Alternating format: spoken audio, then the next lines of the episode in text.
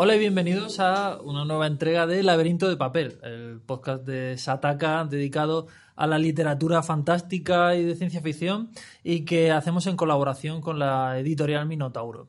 Hoy vamos a hablar de un autor eh, que no es una de las grandes superestrellas del género, pero sin embargo todos lo, conocemos, seamos o no mm, aficionados al género, todos lo conocemos, todos hemos leído eh, cosas suyas, a veces incluso sin saberlo. Se trata de Richard Matheson. Para hablar de Matheson contamos con un invitado, como siempre, un experto en el tema, que en esta ocasión es Francisco Serrano. Hola, Fran. Hola, buenas. ¿Qué tal? Pues eh, Fran es escritor, es uno de los responsables de la Asociación Cultural Hostia Un Libro y es autor de, la, de las novelas de ciencia ficción Perros del Desierto y Ajira. Y eh, además es cofundador de la microeditorial eh, Prosa Inmortal y va a publicar un futuro libro en diciembre, ¿no es así? En diciembre tenemos libro nuevo. Estupendo. Otra novela. Otra novelita.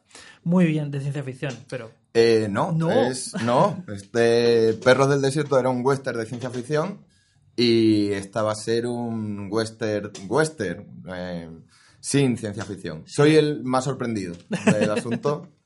sin elementos fantásticos. Sin elementos fantásticos, es Arizona, 1898 y bueno, un movidón. Un movidón. Estupendo, la leeremos. Pues eh, como siempre, para, para, empezar un poco rompiendo el, el, hielo, hacemos siempre a nuestro invitado pues una pregunta personal acerca del autor que nos, que nos ocupa, en este caso, pues Richard Matheson. ¿Cuál fue tu primera experiencia con, con Matheson? ¿Cómo llegaste a él? Mi primera experiencia con, con Matheson es un poco difusa, porque mm, estaba pensando cuál, cuál había sido la primera vez que había leído yo a Matheson. Y, no lo recuerdo del todo. Cuando yo arranco a leer ciencia ficción, fantástico y terror, que pues entre 11, 12, 13 años, una cosa así, empiezo leyendo sobre todo estos recopilatorios de Martínez Roca, superficción, de la edad de oro de la sí. ciencia ficción, los premios Hugo y tal.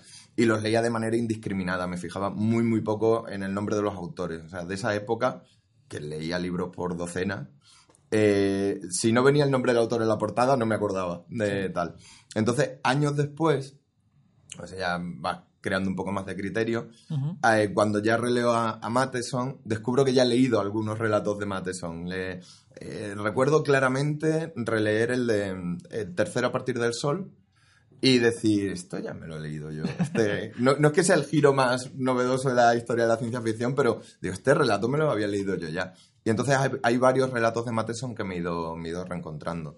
Pero probablemente la primera lectura consciente es cuando logro echarle mano a Soy leyenda y, y lo leo y bueno, pues es el... Yo creo que la primera lectura de Matheson directa que hago.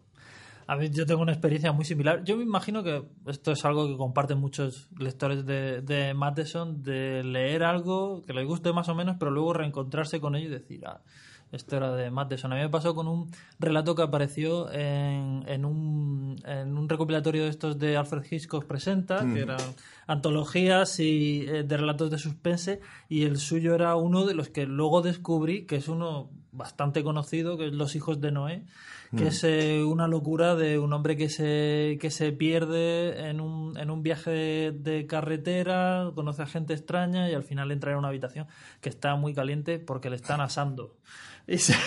Ah, vale, sí. Eh, ah, no, no. Está pensando el del zoo, el que cae como un. No, este es otro. Este es otro, sí, pero sí, es un poco la misma idea, ¿no? Sí, de, es un poco. Te capturan y. y Exactamente. Y te, sí, sí, sí. Hemos, hemos, sido educados por estas antologías de batalla terribles y, y, lecturas completamente desordenadas. Exactamente. Bueno, hablando de, de, de los relatos, eh, eh, pues, pues, podemos empezar por ahí, si te parece, por, la, por, la, obra de, de Matheson, que es eh, ingente y nos vamos a dejar un montón de cosas en el tintero, pero bueno. Eh, para ir introduciendo, Matheson nació en 1926, murió hace muy poco, en, en 2013, y pertenece a lo que se conoce como la, la Escuela de Escritores del Sur de California. Y como a ellos mismos les gustaba denominarse eh, a sí mismos como los hechiceros del sur de California. ¿Por qué? ¿Por qué no? Porque... Si puedes ponerte tu propio nombre. claro.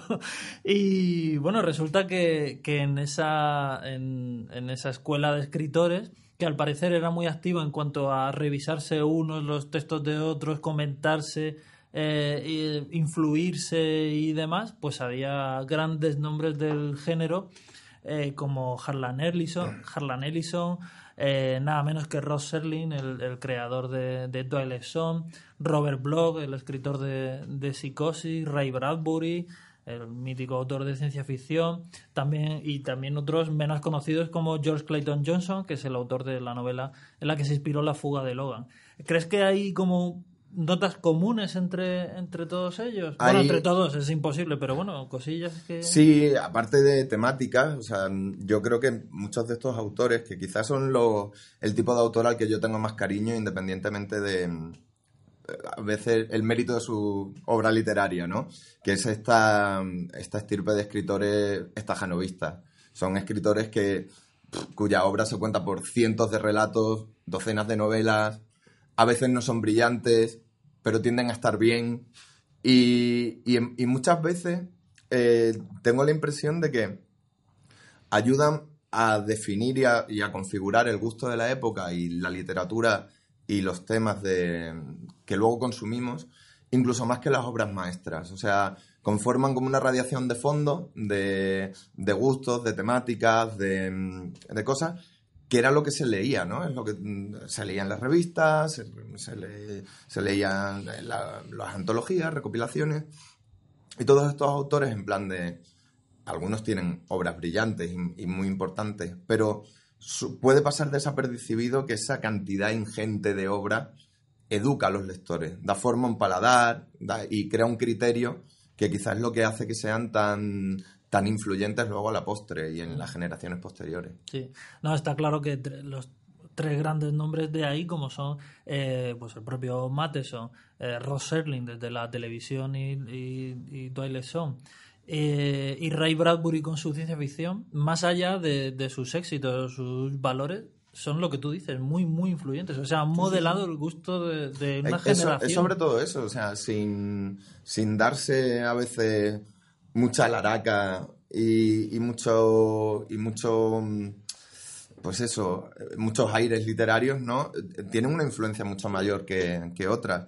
Por eso a veces las reivindicaciones de este tipo de literatura en búsqueda de una legitimidad convencional o, canónica dentro de, pues eso, del canon literario, me parece que fallan un poco el tiro porque no les reconoce que la importancia de esta callada labor de zapa, ¿no? De, estar ahí escribiendo y otro relato y otro relato eh, Ralph Bradbury, eh, cuando te lees algún libro, también estos que tienen esta costumbre de, comentar los relatos y poner, poner pequeños, tanto Matheson, como Ralph Bradbury, eh, sus historias son, este relato lo escribí una mañana.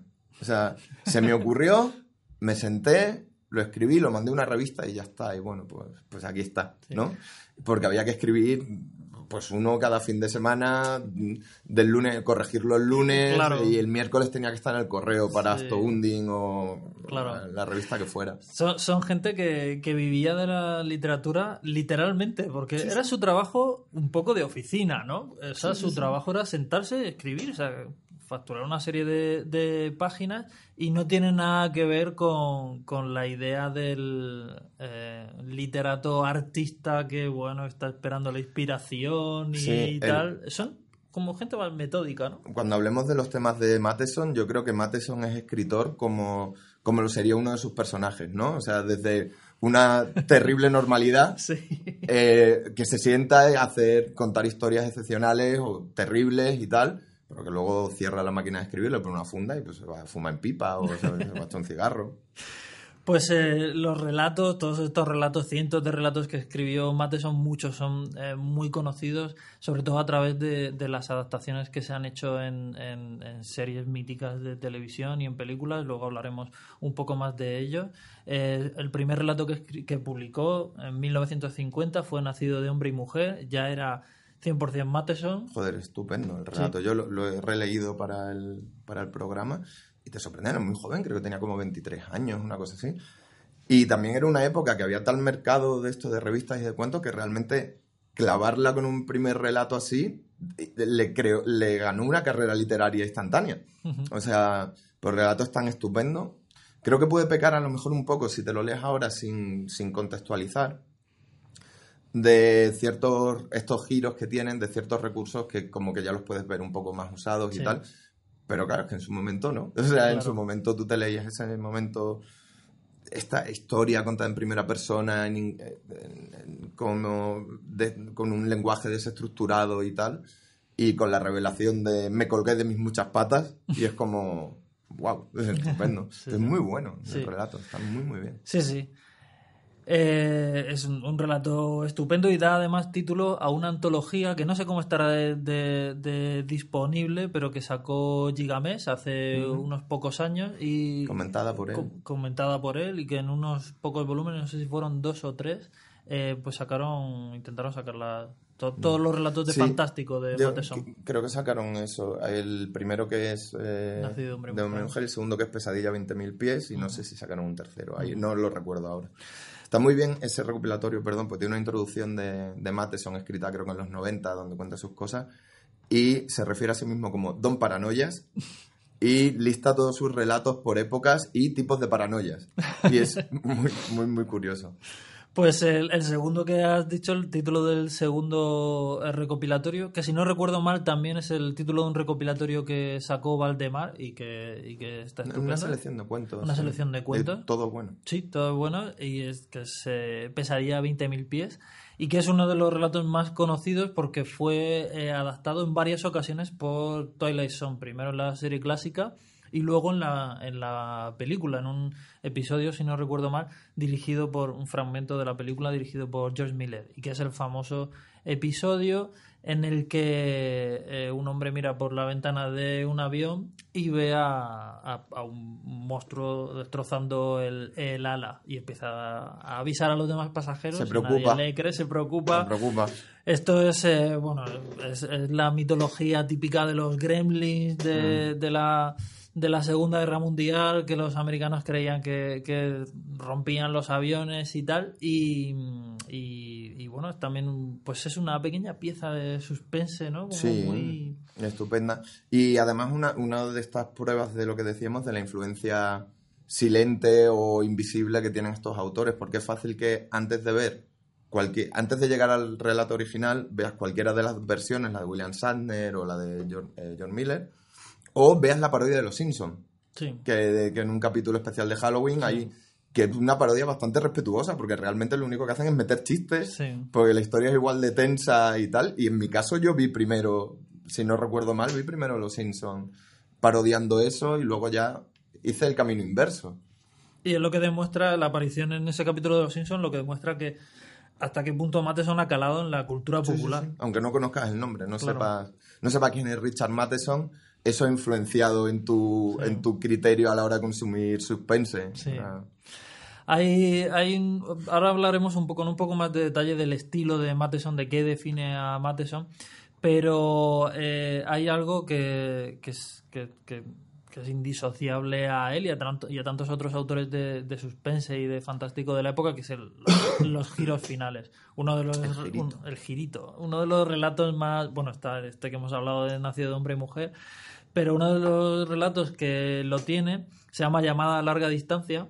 Es eh, uno también, uno de los relatos más, más famosos y que tiene como el girito final, que es que, claro, no podemos contarlo porque, porque fastidiamos el cuento. Pero eh, como esto que he dicho yo al principio de hacía mucho calor en la habitación porque era un microondas gigante. Pues esto, esto, es un poco, esto es un poco eh, eh, el rollo de, de este cuento de llamada a larga distancia en el que realmente no podemos comentar nada o Es lo que cuando, juegas en las distancias, es como el relato de la lotería de Shirley Jackson, que se dice de que va, ya lo has Sí, contado. claro, ya ¿no? O sea, no, puede, no puedes contar nada.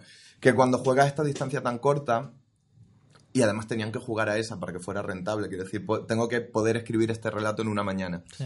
Eh, claro, necesitas un punch final, necesitas un remate, Claro. necesitas reciclar ideas a veces. O sea, porque ya hablaremos de Baton Baton, ¿no? Que, exactamente. eh, reciclar ideas. Y entonces, claro, es una literatura muy frontal y muy efectista, Mm. que a veces carece de sutilidad, de sutileza, perdón. Eh, pero ¿quién quiere sutileza cuando te están dando un sopapo? O sea, Claro.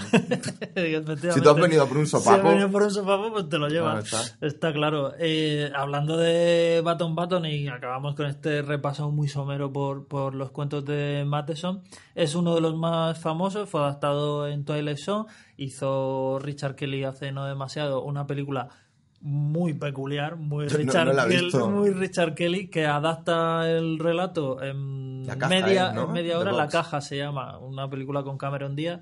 eh, la adapta en media hora, se le acaba el relato, y pero él tira para adelante. para adelante, las cámaras siguen rodando. La cámara sigue rodando y a ver lo que pasa. Y, y bueno, el cuento es eh, puro. eh, puro high concept, que es que una- un, un matrimonio necesitado de dinero recibe una caja con un botón y Que es la pata del mono. es la pata del mono, la pata del mono. efectivamente. O sea, que es un relato que- Sí. de, creo que del principio del siglo, ¿no? De 1900, 1902, una cosa así. Y bueno, pues ya lo hemos contado. Si la gente conoce la pata del mono, ya sabe qué, qué pasa. Tienes un mecanismo que te concede, te da dinero. Aquí es lo que podemos hablar de la renovación de tropos, que vamos a hablar ahora, ¿no? Eh, ¿Por qué tiene valor leerse Button Button, Botón Botón, de, de, de Matheson si ya está contada en, la pata del mono? Pues tiene, porque aparte que es una caja con un botón que le das y te da una cantidad de dinero, ¿no? Creo que eran 50.000 dólares. 20.000, 20.000. 20.000, lo que Creo sea. que sí. Y que les viene muy bien, pero... Y nada, el, el truco que tiene es que se va a morir una persona, cuando tú pulses el botón, una persona fallecerá, pero te garantizan que ni la conoces ni la verás morir. Entonces es una cosa como que puedes hacerlo y enterrarlo en el fondo de tu cabeza y tal. Es casi un dilema moral de libro de filosofía. sí, sí, sí, ¿no? Y además, mm, pero tiene esta actualización del tropo en el que ya no es una mano de mono que estira los dedos o mágica, sino el señor que lleva la, la caja viene a decir, no, somos una empresa internacional. Dice, somos una empresa internacional. O sea, como que te evoca que hay unas oficinas de matar gente a distancia, Sí. con una bolsa de dinero, tienen un bono. O sea, es absurdo porque qué beneficios sacan de todo eso. Nada tiene sentido. Y luego no sé si el desenlace tiene sentido contarlo, pero sale mal. O sea, Ah, bueno, claro. hay un Ah, es, es- es un poco la. yo creo que en, la- en temática lo acabaremos mencionando porque es un poco también, no Sí. sabemos si es Matheson es un misántropo o, o cree en la humanidad o, Mm. Sí. Hombre, el, o solo el- le quedan mal las mujeres, que también pasa Sí, mucho a los señores de la época. El caso es que hay un, hay un, o sea, esto que dices de que es una actualización del- de los tropos, es que la idea del poder mágico que se vuelve contra, contra el que lo usa, pues desde los tiempos de, de, de las leyendas de Aladino y la lámpara maravillosa y Desde luego, que la magia es magia. Efectivamente, desde que la magia es magia y, y, y como tú dices, la pata de mono, que ha inspirado también a otros otros famosos eh, autores de terror como Stephen King, porque Cementerio de Animales es una Sí, ¿no? adaptación de la... Sí, no es como el aprendiz de brujo o cosas Claro. así. O sea, son como cosas que aunque ni siquiera conozcas la fuente original, también las ideas se repiten. A veces no, Sí, simplemente eh, es una idea como muy, eh, muy fácil que también es un arquetipo que es fácil que, apa- que aparezca, ¿no? Y, y este, pues eso, la renovación de tropos es que se ve mucho en este, Sí. en este caso, es como súper clara. Sí. Hablábamos del, del, del, de qué del estilo de qué define a, a Matheson y bueno, y esto, esto es lo más claro, ¿no? Actualiza un poco los, los mitos de- del fantástico. Se ve, por ejemplo, en esto que, que dices y también está muy claro a lo mejor, eh, pues por ejemplo en Soy Leyenda, donde renueva por completo toda la mitología de los vampiros. Bueno, lo hablaremos, vamos, que funda un, y funda un género paralelo. Bueno, casi funda dos, ¿no? Sí. El posapocalíptico y el, y el zombie. Sí. O sea, escribiendo sobre vampiros. O sea, me pongo y creo, le añado do- dos ramas al árbol. Sí. Pero hablaremos ahora, ¿no? De, de- específicamente de, de Sí. Soy Leyenda. Eh, claro, lo que hace Matheson, yo creo que eh, de- tras la pausa, cuando pensamos en, en los eslabones de la cadena del terror, ¿no? De, que parece el título de una novela de terror. Sí. Eh, si- viendo como un camino, o sea, el terror desde el siglo XIX a- hasta que ya se nos moderniza poco a poco. Eh, el programa anterior habláis de Lovecraft y su función de, también de renovador y modernizador y tal. Y quizás hasta Matheson y, y compañía no vuelva a haber una, una nueva, un nuevo camino de coger este, toda la temática, todo lo que había en Lovecraft era eh, el terror materialista, esto que lo hablaréis de sobra, eh, y tal, renovarlo al llevarlo a una cotidianidad absoluta, que es la ruptura con, con la gran idea anterior, ¿no? Que era mm, quitar lo mágico para poner lo científico. Esta es como podemos recuperar lo mágico en parte, no del todo, pero a veces sí. Pero sobre todo lo, lo insertamos en la cotidianidad. Mm. Lo ponemos en, en la vida del, del hombre medio, del hombre. Y el hombre, hombre. O sea, no. sí. Eh, sí, el, el caso es que los protagonistas de Matheson siempre, siempre son contemporáneos al, al propio Matheson. Él nunca hizo fantasía ambientada. eh, bueno, hizo, tantas cosas que algo Sí, no, haría, algo, o sea, algo decir, haría, Matheson no hacía esto, como tiene tres relatos Sí, sobre, sobre sí. eso, ¿no? Pero, bueno, normalmente sus historias están ambientadas en, en la actualidad, en su- sus contemporáneos, y son siempre lo que tú dices, son, son cotidianos. De hecho, él solía decir que muchas veces, muchos relatos eh, se basaban en, en lo que le pasaba. Eh, Duel, el, el relato en el que se inspiró eh, el, el Diablo sobre Ruedas, la película que, que Camionero from Hell. efectivamente, que, con la que debutó Steven Spielberg, también con guion suyo, eh, se basaba en una experiencia que tuvo de que, bueno, pues tuvo ahí un conflicto en la carretera con un camionero que le, que le daba la impresión de que, de que había algo demoníaco en él. Y no sé si fue Soy Leyenda, sí, Soy Leyenda se inspiró en, eh, una vez que estaba viendo Drácula de, de Bela Lugosi, pues eh, pensó que qué pasaría si fuera al revés, en vez de haber un solo vampiro, lo que hubiera es un solo humano. O sea, siempre partía como de, de conceptos muy cotidianos. Yo creo que el, el tema principal de Matheson, eh, por eso no creo que sea un autor de ciencia ficción, un autor de terror, es un, eh, un autor de una amalga- esta amalgama que llamamos fantástico, por llamarlo de alguna manera, porque utiliza el tema, no creo que tenga una preferencia por un tema u otro, sino que utiliza el que le conviene para la movida. Yo creo que el tema principal de su obra es el hombre agobiado. O sea, es un señor que tiene un problemón y ese problemón lo expresa mediante una hipérbole narrativa, que para eso no hay nada mejor que el fantástico. que por eso estamos aquí, ¿no? O sea, es un señor muy agobiado porque solo hay vampiros en el mundo. Es un señor muy agobiado porque se está haciendo pequeñito. Es un señor muy agobiado porque quiere ser un vampiro, ¿no? Puede ser como en, en Hijo de Sangre, que era un, es un niño y tal. En la edición de Gigamés, por ejemplo, hablando de esto de... Y a veces era, el uso de lo fantástico era puramente utilitario, era ¿dónde puedo vender esto? ¿no? Y e Hijo de Sangre es el relato de un, de un niño que quiere ser un vampiro y prácticamente se enamora de un murciélago en el zoo y lo acaba robando y, y alimentando al vampiro y es un relato súper exagerado y extraño y tal. Y al final como que no sabes si está en clave realista o en clave fantástica el relato y al final sí hay una aparición vampírica que como que le rescata, ¿no? Es como cuando parece que va a morir. Y en el comentario ponía, pues este relato terminaba con que se moría, pero pensé, no me lo va a comprar nadie. Así que puse un vampiro al final, que hubiera un vampiro de verdad. Porque en ese relato en concreto la hipérbole ya está, la, la hipérbole es el estado mental del personaje, ¿no?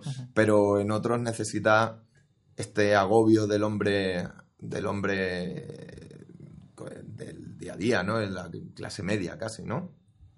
Pues esa hipérbole, la hipérbole del terror y del fantástico es como lo que mejor lo expresa.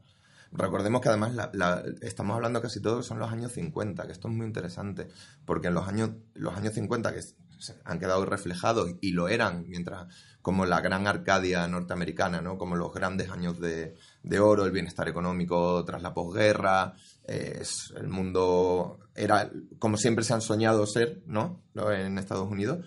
Él estaba escribiendo estas historias de estar muy, muy, muy tenso y muy agarrado a la silla, ¿no? De, el miedo a la irrelevancia, el- empieza el terror atómico, todo se va volviendo muy extraño mientras que alrededor hay como una bonanza económica y tal, pero claramente había neurosis subyacente, subyacente y creo que Matheson las recoge todas, no sé hasta qué punto de manera voluntaria simplemente al ser don paranoias era... Claro, estaba sí. ahí.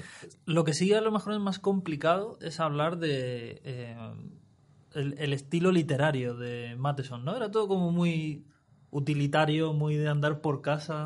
Sí, eh, sí, es, es- es peliagudo. Eh, Lo hemos comentado antes de empezar a grabar, ¿no? Que cuando me dijiste que viniera a hablar de Matheson, mi primera, no fue de- mi primera reacción no fue de entusiasmo porque Matheson es un autor que no aparenta una complejidad ni formal, ni estilística, ni vital, no tiene grandes anécdotas personales, no tiene un estilo hazañas formales que sea divertido contar o experimentos que tal. Un autor que sobre todo piensas, Matheson está bien, está muy bien a veces y, y a veces tal. Y sí es de los sí que parece un, un autor que se acerca a, a este no estilo, ¿no? Totalmente utilitario.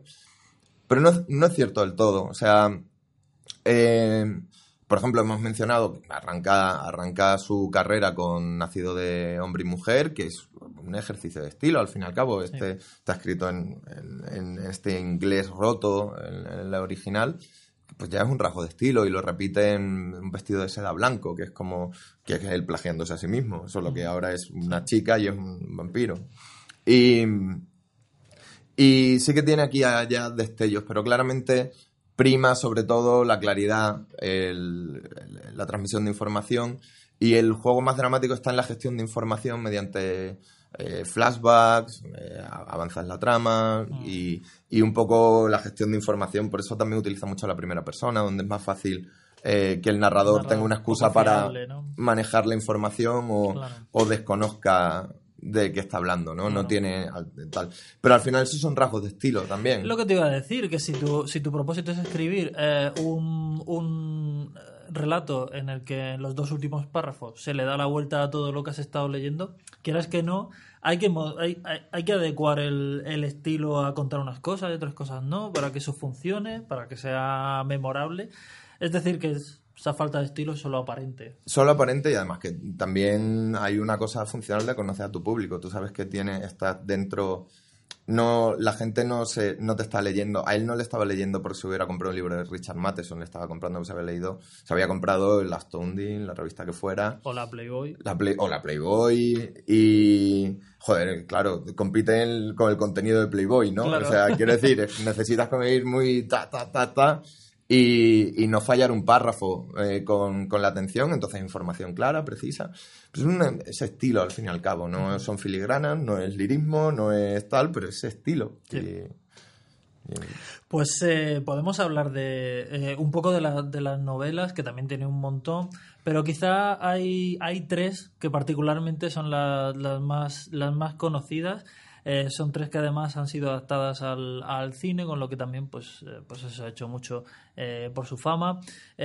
Una de las primeras que escribió muy en- al principio de su carrera, en 1954, eh, Soy leyenda, que es una, una novela pues quizás la más influyente de todas, por lo que estábamos comentando antes. Es en sentido estricto es una historia de vampiros, pero el tío se sacó de la manga el género posapocalíptico y los zombies. George A. Romero reconoció abiertamente que eh, la principal influencia de, de La Noche de los Muertos Vivientes no era, no era esa novela, sino la primera adaptación que se hizo, la de... Mm. Los vasos de- comunicantes que decíamos Sí. antes, ¿no? la de Vincent Price, que es una adaptación eh, italiana, El último hombre en la Tierra, y, y que claramente solo hay que ver esa película para ver de dónde salen pues la historia de la gente encerrada en una casa, el, estilo de los muertos vivientes que son muy distintos de los que hemos ido conociendo después, pero todo esto estaba en la novela de Matheson. Sí, sí, eh, es lo que decimos, son vasos comunicantes. Al final, eh,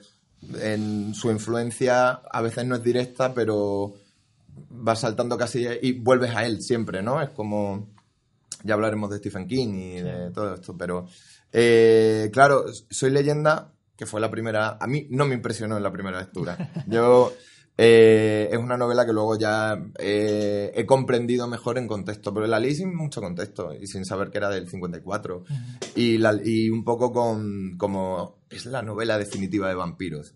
Entonces, no es la novela definitiva de vampiros, si es que existe alguna, pero es una novela fundamental, de una importancia capital, ¿no? Cuando la pones en contexto y ves todo lo que genera y todo lo que, y todo lo que crea Para que, alrededor. para que la gente se haga una idea, estoy seguro que todo el mundo que está escuchando este podcast conoce el argumento de Soy leyenda, pero solo hay que decir la línea argumental para que, para que se vea claramente eh, hasta qué punto es, es influyente y esencial, que es eh, el, el último superviviente de, de un apocalipsis que ha diezmado a la población, vive durante el día, eh, sale de su casa para, eh, para localizar y matar a, a unos seres vampíricos que viven durante la noche y que van a acosarle a su casa. Y él vive... Acosarle de más de una manera. Efectivamente, también psicológicamente. Y que, eh, eh, bueno, él vive pues como una cotidianeidad. Se ha acostumbrado a que el día a día suyo sea por la mañana salir a la calle cuando duermen los vampiros y por la noche... Saquear.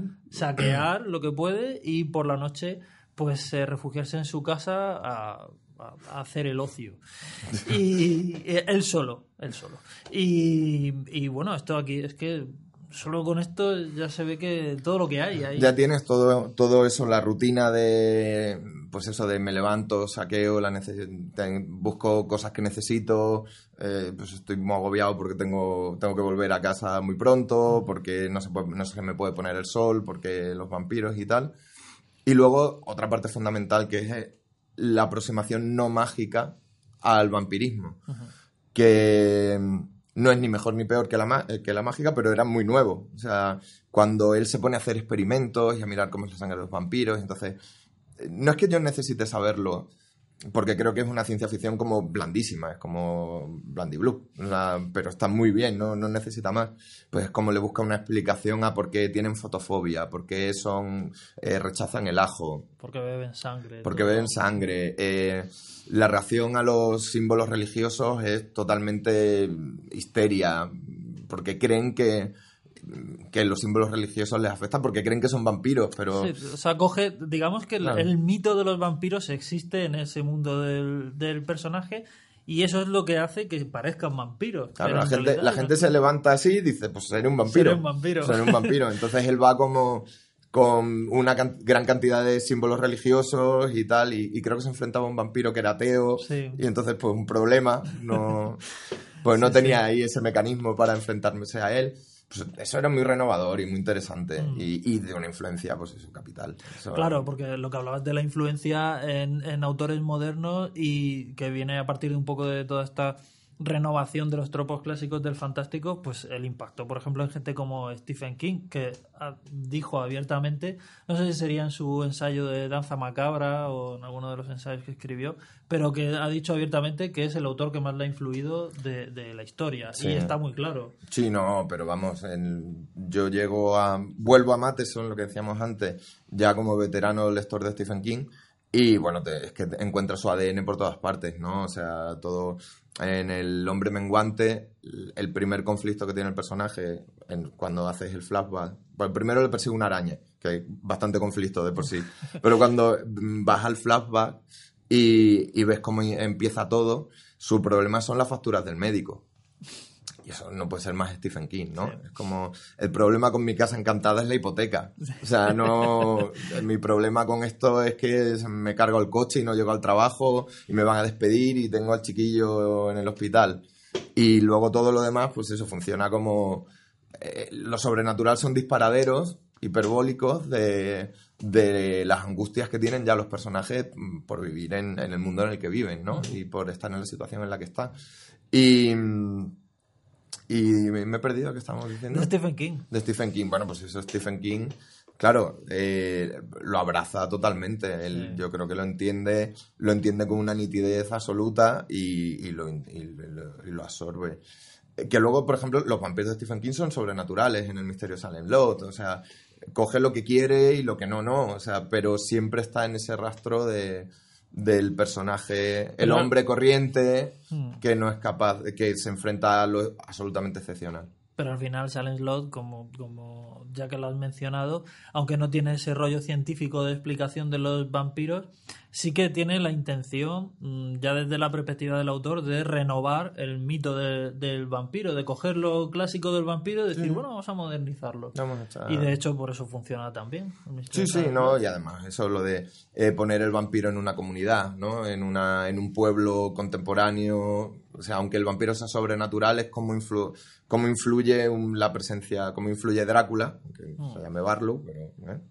Eh, en, una comunidad real, ¿no? A día de hoy, en el, eh, finales de los 70 o los 70, ¿cómo, ¿cómo sería esto? Pues así. Y te lo lees y dices, bueno, pues ya está. Pues guay.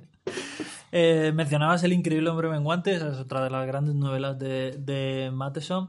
Eh, la escribió pues muy poco después, en 1956, y también es muy popular por la película que se hizo, excelente, de Jack Arnold. Y que... El que no la había visto la vi el otro día y es una preciosidad de película. Sí, es muy, muy bonita. Una pasada. Y, y, y bueno, el libro pues está estupendo. El libro es estupendo. Eh, la película, por ejemplo, se queda con la parte de Robinson Crusoe, principalmente. Eh, y de superación personal, de él, él, en lugar de una isla, el, el- el increíble hombre menguante, mientras mengua increíblemente, cae y, que, y cae y queda varado en, en, en el sótano y tiene que enfrentarse a una araña, que es la que le persigue. Eh, el arranque del libro es estupendo, tiene como un pequeño prólogo donde le da una explicación vagamente científica, le cae una niebla radioactiva venida de alguna parte, La ciencia. la ciencia, le cae una, una- una niebla de ciencia.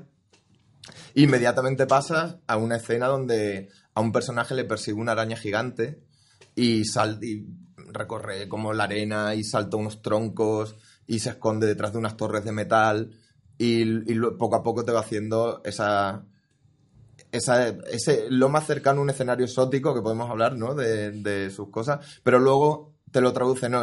La el, el desierto es como tierra que hay en el sótano, eh, los troncos son eh, lápices, las torres metal son latas de pintura y, te, y de repente te vuelve a esa cotidianidad, ¿no? Y, luego empiezan pues ya a contarte la historia de, de la historia de superación personal de este hombre reducido a la insignificancia mm, física y, y pe- personal Sí, y que joder, es que no puede estar más clara la metáfora, ¿no? Porque totalmente. o sea, es un hombre reducido a la y- económica, sexual, todo, no, no puede hacer nada porque empieza a hacerse pequeñito. Eh, y- o el mundo se hace muy grande, que es una de las También. reflexiones que tiene. Igual lo que pasa es que el mundo se está haciendo extremadamente grande y complejo.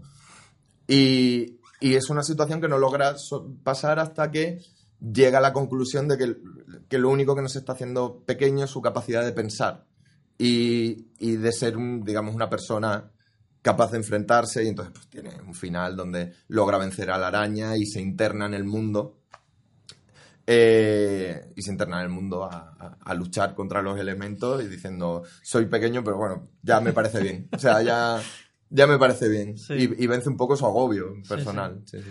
De hecho, eh, que esté tan clara la metáfora es un poco lo que, lo que, no sé, es algo que siempre le he encontrado tanto a la película como al libro, que sea tan cristalino todo. es- no no va muerte con va, va muerte con el planteamiento el guion también era suyo no Sí, sí, sí. va a muerte con el planteamiento. O sea, no, no tiene la más mínima duda. O sea, pero también venimos aquí por eso, ¿no? El, la- el comentario social o tal, de brocha gorda, no pasa nada. gorda. O sea, tienes el hombre menguante, pues ya está, no está. sé. No se ve, se ve bien. Tiene también esta escena rarísima, la del pederasta, que evidentemente no está en la película. está en la película. Pero hay un señor que intenta llevárselo a su casa. Sí. Muy turbia. Muy turbia. Parece de otra novela. Parece. No de otro autor, pero parece de. parece como de otra novela. Es Sí. muy turbio, muy turbio sí, todo. Aunque para Turbio, la, la tercera de las novelas que, de las que vamos a hablar, que es eh, La Casa Infernal, que es una, una novela que a mí particularmente me vuelve loco, es bastante posterior, ya 15 años después, en 1971. Creo que se nota bastante que Mateson eh, había, bueno, pues ya no estaba en esos primeros cinco años de, de su carrera, sino que ya estaba bastante más, más curtido.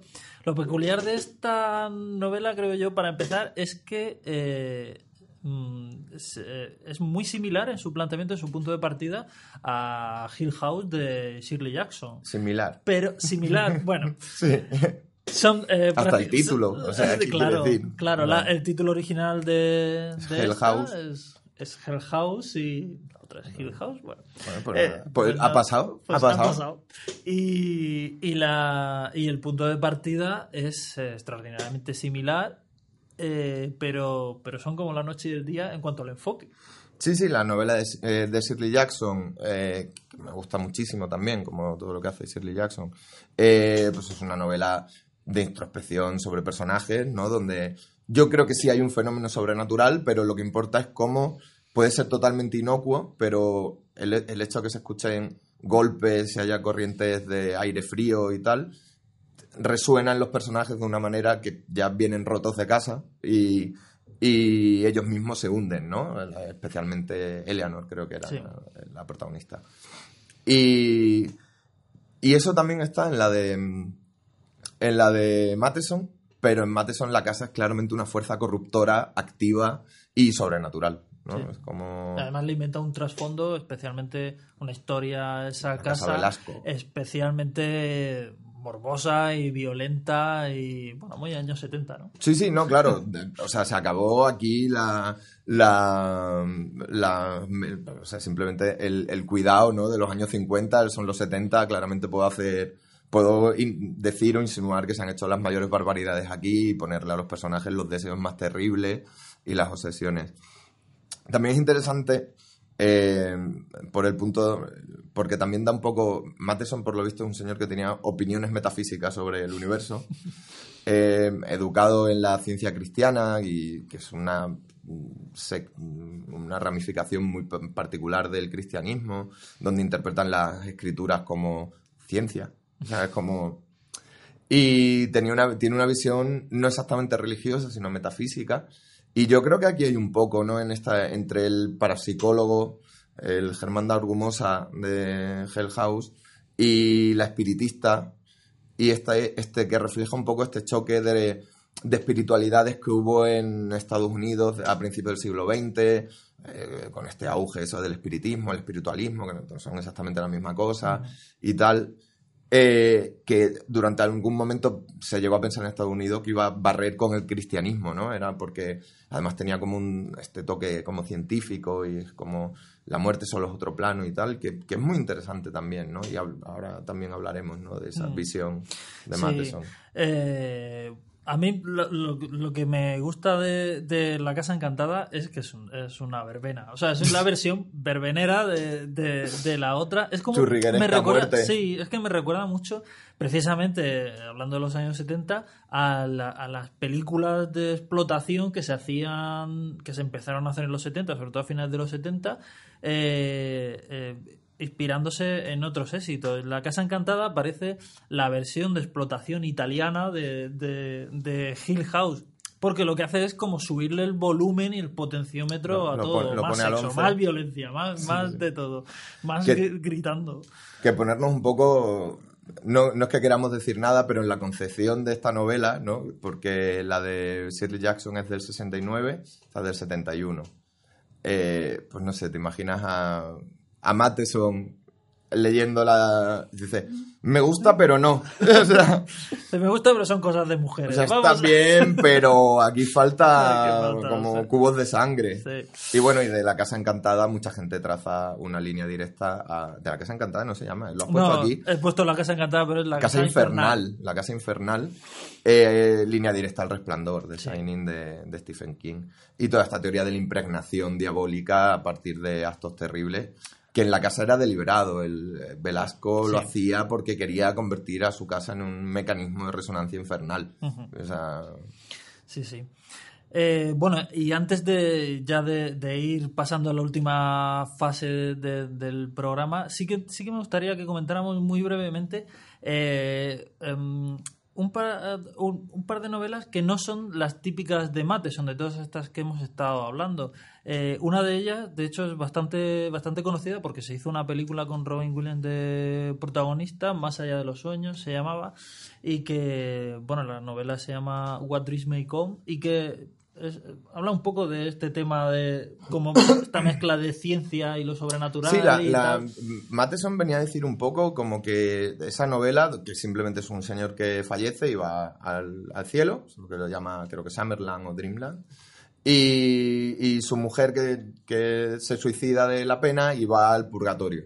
Y entonces Orfeo, bajando, bajando a planos inferiores, con que puedes hacer esta traducción a, te- a todos los parapsicólogos, investigadores del misterio, que básicamente todo este diálogo, a rescatarla, ¿no? Y, y bueno, pues no la puede rescatar, pero al final hay como una catarsis y como que deciden renacer otra vez en la Tierra porque han tenido eh, una relación a lo largo de varias vidas y siempre están conectados y tal. Y, deciden como seguir el camino juntos hasta que los dos lleguen a... Como, es como que ella nunca va al cielo y él, él sí, y él siempre vuelve a por ella y tal. Visión de Matheson de la feminidad no la estamos tratando mucho, pero Sí, pero bueno, ahí queda. Sí, pero Tiene creo, opiniones Creo que, entre, creo que entre líneas se ve que, que, que no era un autor especialmente avanzado en ese sentido. no, bueno, no, no debía interesarle mucho. Ya. No, así que no. Eh, bueno, pues eh, como siempre, eh, un poco para, para concluir, vamos a hablar de un detalle del que podríamos haber estado hablando también largo y tendido, pero no lo hemos hecho eh, porque ahora tenemos un experto que se va a ocupar del tema. Se trata de Jorge Luser, que nos va a hablar de eh, Matheson y su relación con el audiovisual. Hola Jorge, Muy buenas, ¿qué tal? ¿qué nos vas a contar? Bueno, pues nada, vamos a empezar un poco al hilo con lo que comentabais, ¿no? De, de que era muy prolífico Matheson escribiendo, que se tomaba como un trabajo. Pues dentro de, esa, de ese trabajo no era todo literatura, sino que también tenía un montón de guiones para, para cine y televisión que no son específicamente adaptaciones de sus obras, aunque algunas, bueno, quizá que no hayáis comentado podemos pasar por, por encima, pero básicamente a mí lo que me interesa de, de esto, de este trabajo que tiene Matheson eh, como, como guionista es que está detrás de un montón de cosas que, que no caes, ¿no? que no te das cuenta, hasta que de repente te das con ella y dices, por ahí sale el nombre de Matheson de- de- detrás y dices, ¿cómo es posible ¿no? que, que hiciera esto? Entonces, un poco porque empezó bien, bien, desde bien pronto a, trabajar en un montón de series, series de todo tipo, de cine negro, de western, de bélica, de ya empezando con el fantástico un poquito en algún episodio de Star Trek. Lo puedes encontrar seguramente en cualquier serie relacionada con terror y tal, lo encontrarías, pero empezó un poco con esto. Y eh, sus primeros trabajos tiene alguna película un poco raruna que no se suele comentar. Hay una que se llama The Beat Generation, que es sobre la generación Beat, pero un poco como hecha como, no sé si conocéis una película que se llama Refill Madness, que es como los peligros de, De la droga. de la droga, pues un poco los peligros, ¿no? De, De de- los de los beatniks y los Oh. beats y demás. Y bueno, es una película muy divertida, es súper trash y, y independiente y, y rara, pero bueno. Que es, es graciosa porque es una película de culto y aparece por ahí Matheson también detrás. Luego hay una película que es de aventuras que pr- protagoniza Vincent Price, que es El amo del mundo, que es una adaptación de Julio Verne, que ya empieza a, tocar ahí en, temas de, ficción, hasta que yo creo que llega una de sus películas más curiosas, que es Arde Bruja Arde, que es una película que sí que se, aunque adapta un- una otra película, Weird Woman, eh, sí que toca temas suyos, ¿no? Es un hombre de- que se enfrenta a lo sobrenatural en su casa y va notando eso que Sí. comentabas tú, que siempre está el hombre frente a, a, lo- a su propia ansiedad, ¿no? Y Sí. la, la ansiedad básicamente es que su mujer es una bruja o no. Que- que no es poco, ¿no? eh, que no es poco. Y sobre este tema va a volver mucho eh, más adelante, pero bueno dentro de lo que es eh, todo ese trabajo, yo creo que estas tres películas y todas esas series empieza un poco. Lo que sí que hay que hacer un poquito ya de bloques de sus trabajos porque, porque tiene como un- unos grandes, eh, digamos, capítulos eh, en su vida, que es, por ejemplo, eh, empezar a hacer las adaptaciones de Edgar Allan Poe para Roger Corman, ¿no? que son, solo hizo tres, hizo La caída de la casa User, El péndulo de la muerte Hizo también historias de terror, que es una antología. Y luego ya las demás, pues mm, dejó un poquito la pauta hecha, que era como extender lo que son las, las historias de Poe a, a una historia que no tiene en principio nada que ver, pero sí que, sí que tiene todo el, digamos, la atmósfera de Poe. Y bueno, pues no sé si conocéis las adaptaciones, supongo que sí. Sí. Son excelentes y, y se deben parte un poco a todo esto.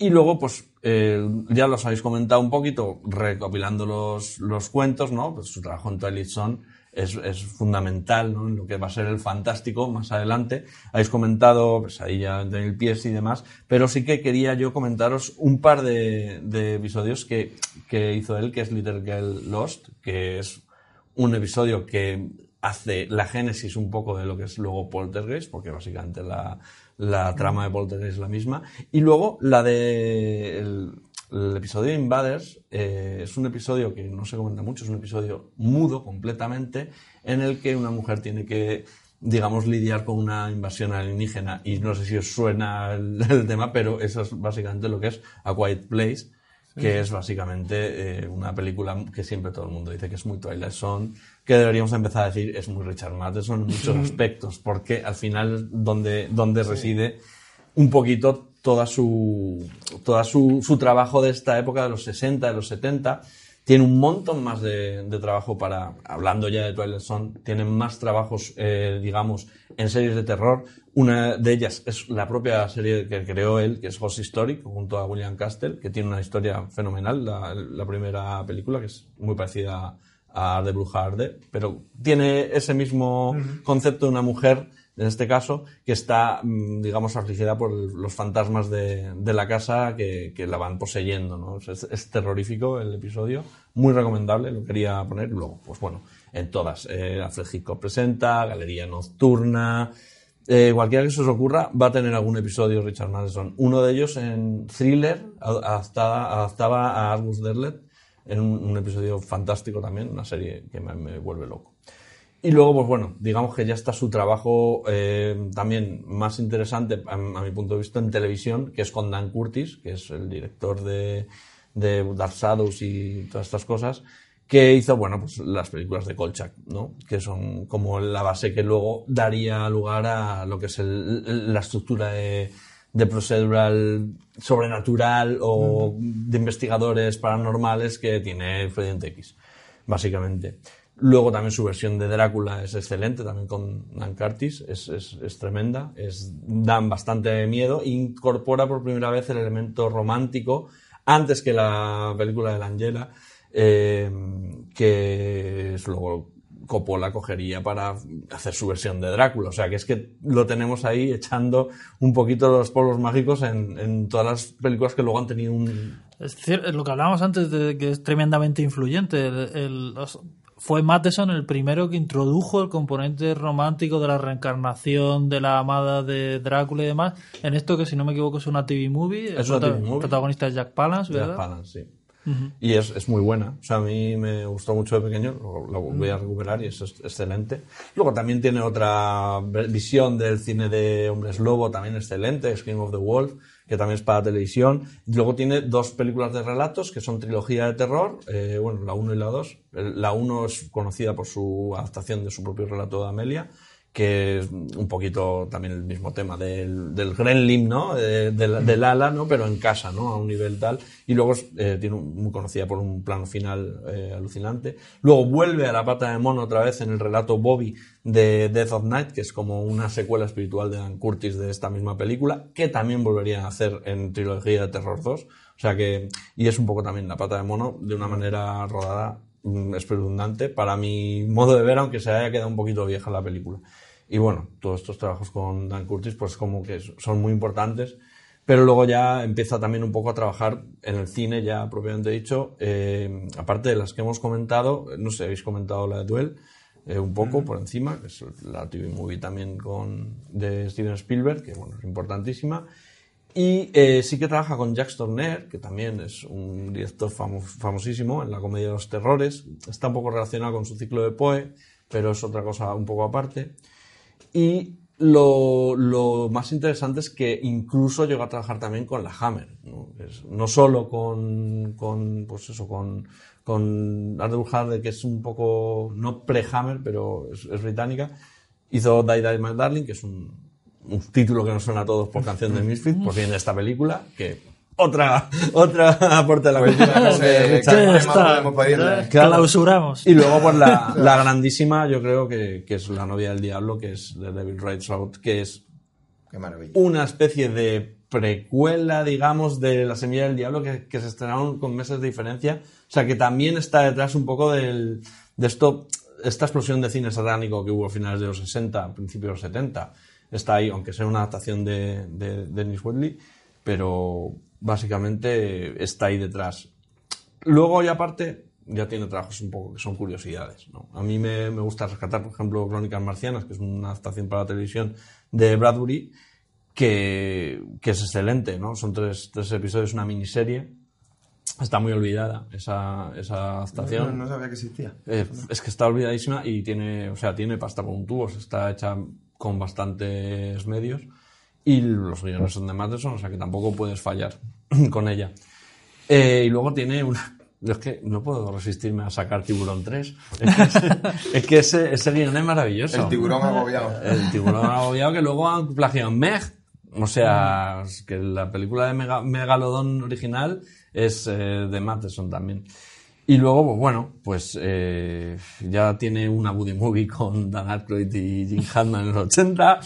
Bueno, Lo curiosidades que... Lo, lo que está claro es que es eh, eh, pues esto que hablábamos de esta, este ritmo estajanovista de, de producción se aplica también a los guiones que escribió y demás. Y luego, bueno, volviendo un poquito para terminar a lo que es el- la adaptación de sus trabajos, eh, Acero Puro eh, se volvió a, a adaptar a principios de los 2010 y eh, es una película que tiene un encanto muy ochentero, es una película que tiene un encanto muy Spielberg. La de los combates de boxeo combates entre de robots. de robots, que luego básicamente es lo que ha hecho Bumblebee, de un poco de, de reiniciar lo de Transformers y dentro de ese espíritu de revival ochentero también está esa película por detrás, que al final no tiene tanto que ver eh, con el relato de ese aspecto, pero al final también está por ahí marcando un poco el, el paso Richard Matheson, no sé, y me parece súper curioso.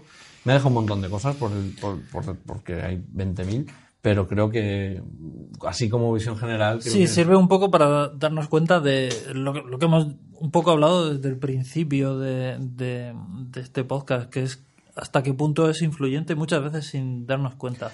Sí, además que está consideradas, muchas de estas películas están consideradas como verdaderos clásicos. Todas las de Ciclo de Poe, eh, bueno, Kolchak eh, dicen que es la mejor película para televisión, hecha para televisión nunca, la primera de, de Kolchak, de, de Nike Stalker, que, que es mucho decir.